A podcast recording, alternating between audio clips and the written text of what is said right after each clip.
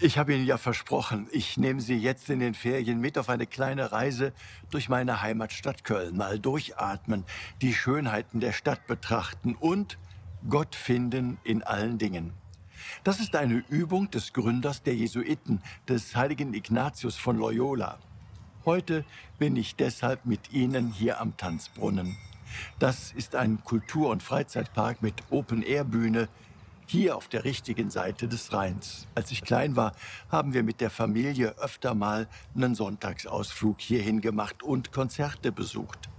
Den Tanzbrunnen gibt es schon seit 1928. Das Rondell in der Mitte dient auch als Tanzfläche und gibt dem Tanzbrunnen seinen Namen.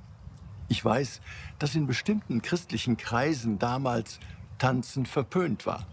Heute ist die damalige Frage, ob ich als guter Katholik zu Musik tanzen und Spaß haben darf, Gott sei Dank beantwortet. Zwar wurde uns Christen ja auch mal vorgeworfen, Spaß und Freude wären uns fremd, wir würden nicht erlöst genug aussehen. Vielleicht gibt es solche unter uns. Tatsächlich aber passen Spaß, Freude und Erlösung sehr gut zusammen, denn die Freude, die wir hier erleben dürfen und die Menschen hier am Tanzbrunnen erleben können, ist für uns Kinder Gottes quasi eine Vorfreude auf die vollkommene Freude, auf die wirkliche Freude, die auf uns wartet und die noch kommt, wenn wir uns schon hier in dieser Welt auf ein Leben mit Gott einlassen. In diesem Sinne freue ich mich und hoffe darauf, dass nach Corona bald alles wieder offen ist, dass wir hier am Tanzbrunnen bald wieder fröhliche Gesichter sehen können, dass Menschen hier die Musik, den Tanz und alles andere genießen werden.